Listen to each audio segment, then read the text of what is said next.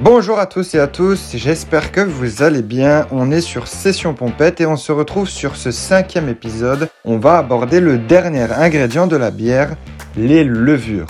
Alors c'est quoi des levures? Quels sont leurs rôles dans le brassage d'une bière? On est sur Session Pompette, mets-toi au chaud, prends-toi de quoi boire tout en modération. Mesdames, messieurs, à vos papilles.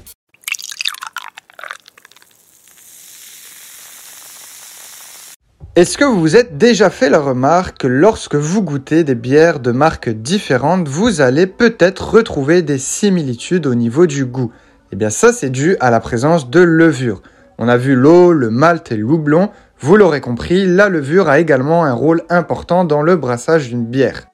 Mais alors concrètement, c'est quoi une levure? Une levure, c'est un champignon microscopique qui va être responsable de plusieurs réactions chimiques, dont une qu'on cherche vraiment, la fermentation alcoolique.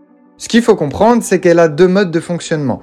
En présence d'oxygène, en aérobie, la levure va respirer. C'est le phénomène que l'on voit lorsqu'on fait cuire du pain et que celui-ci va gonfler. En absence d'oxygène, en anaérobie, elle va produire la fermentation alcoolique. Concrètement, elle va venir manger les sucres présents pour les transformer en alcool et en CO2.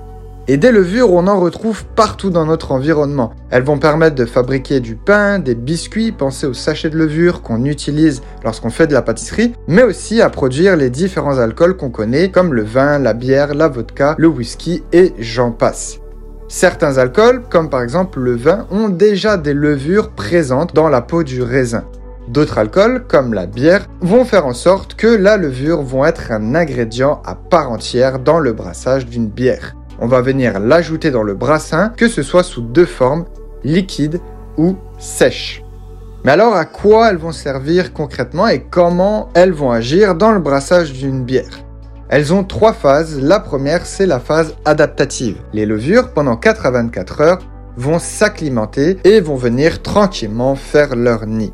Faut imaginer les levures comme quelque chose de très sensible. Si la température du brassin est trop haute ou trop basse, les levures vont être stressées et vont pas produire une bonne fermentation. On a la même chose au niveau du pH. Si le pH du brassin est trop acide ou trop basique, c'est la même histoire, les levures vont produire une mauvaise fermentation.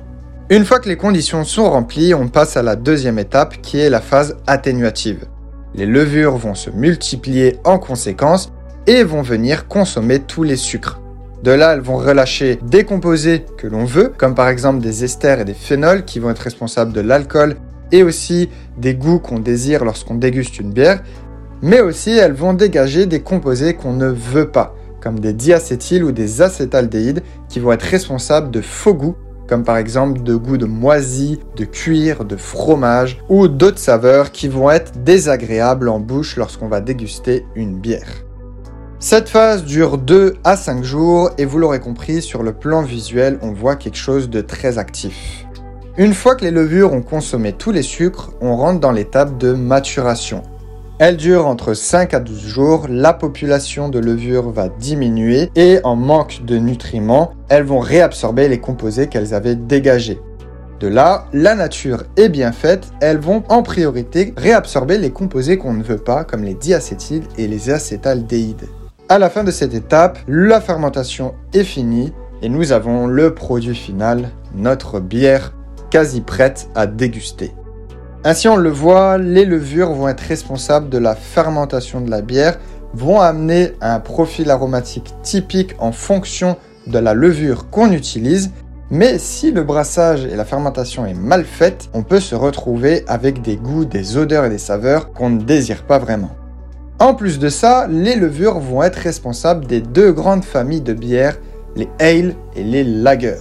Il existe deux grands types de levures qu'on utilise, celles qui vont être actives à basse température, c'est de là que vont naître les lagers, et d'autres à haute température, et c'est de là que vont naître les ale.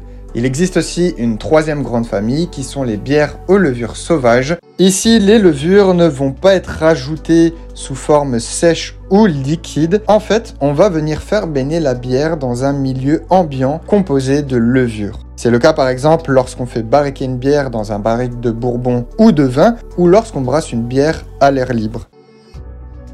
Ce qu'il faut comprendre dans ce type de brassage, c'est qu'il va être un peu plus compliqué. Bien qu'il offre sur le plan dégustatif beaucoup plus de saveurs, elles vont être difficiles à contrôler parce qu'ici, on laisse faire le travail des levures de façon totalement autonome et la fermentation va durer beaucoup plus longtemps.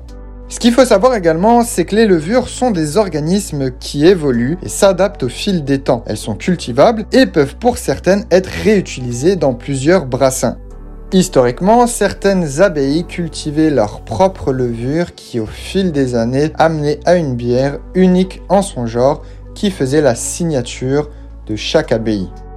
En résumé, les levures forment l'esprit de la bière. Ce sont des magiciennes et ce n'est pas pour rien quand on connaît leur pouvoir et leur impact sur la bière. Il en devient encore plus excitant lorsque l'on sait que celles-ci évoluent au fil des temps et qu'elles sont responsables à elles seules de plus de 500 saveurs différentes que l'on peut retrouver dans une bière. Excitant, non? C'est déjà la fin de cet épisode, ainsi que la série sur les 4 grands ingrédients de la bière. La saison continue sur plein de belles découvertes. En tout cas, je t'invite à me suivre sur mes différentes plateformes d'écoute ainsi qu'à ma page Instagram La Session Pompette. Je te dis à bientôt. Ciao